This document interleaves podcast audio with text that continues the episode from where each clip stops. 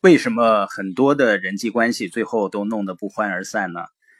一些充满激情的婚姻最后尝尽了苦果。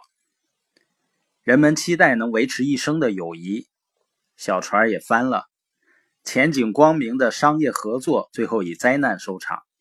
导致这种关系崩溃的原因很多，但最根本的原因是信任破裂了。信任是什么呢？就是对别人的诚实。正直、可靠、公正等有坚定的信念或信心。凯文·迈尔斯说：“你可能并不知道信任是什么，但你知道什么是不信任。如果别人向你撒谎、偷你东西、伤害你，你就知道不可以信任他们。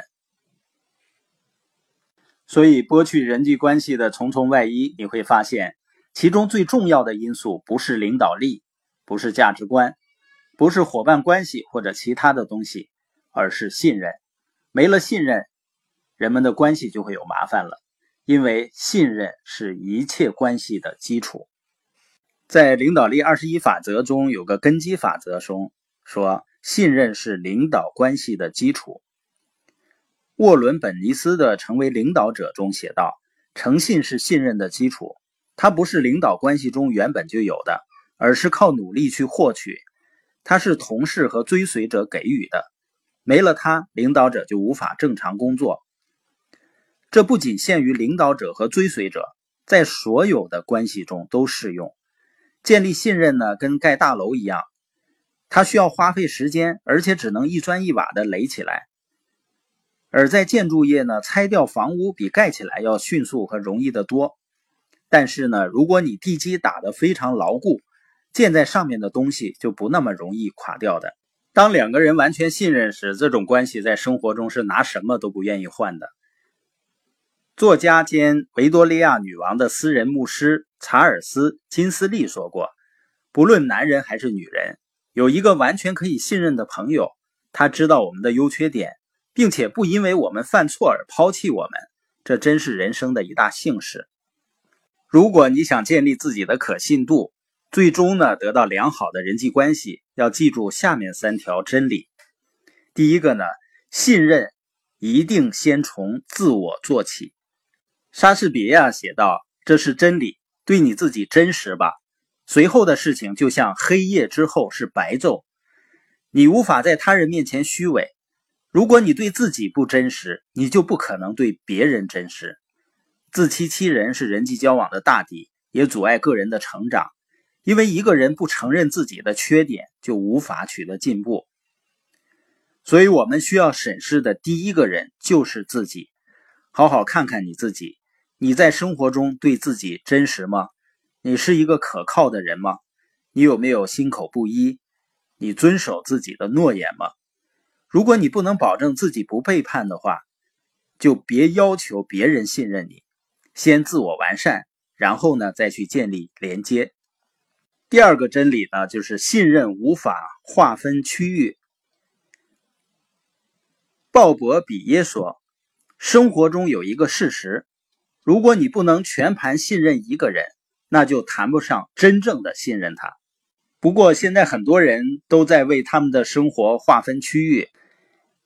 他们相信啊，在某些区域里通融或向价值观妥协，并不会影响到其他的生活领域。但是呢，人的本性根本不容许你这样做，信任也是这样，因为你根本无法做到在生意场上有一套伦理规范，在个人生活上又有另一套，人性根本不允许。如果一个人当你的面去谈论别人的种种是非，他同样会当着别人的面谈论你的，因为一个人的本性最终会渗透到他生活的各个方面。第三个真理，信任呢可以像银行账户一样存取。《同舟共济》一书的作者麦克·阿布雷肖夫说：“信任呢就像银行账户，如果你想让数额增大，就不停的往里存钱。有的时候呢事情不那么顺利，你就得从里面取钱。与此同时呢，只要有钱在银行里，它就会为你辗转生息。这种动态的过程在生活的各个方面都有体现。”在工作中，如果你跟同事花光了所有的零钱，他们就不乐意跟你一起工作了。如你在老板身上花光了所有的钱，你就另谋高就吧。如果你跟朋友花光了你所有的钱，你就得在孤独中消磨时光了。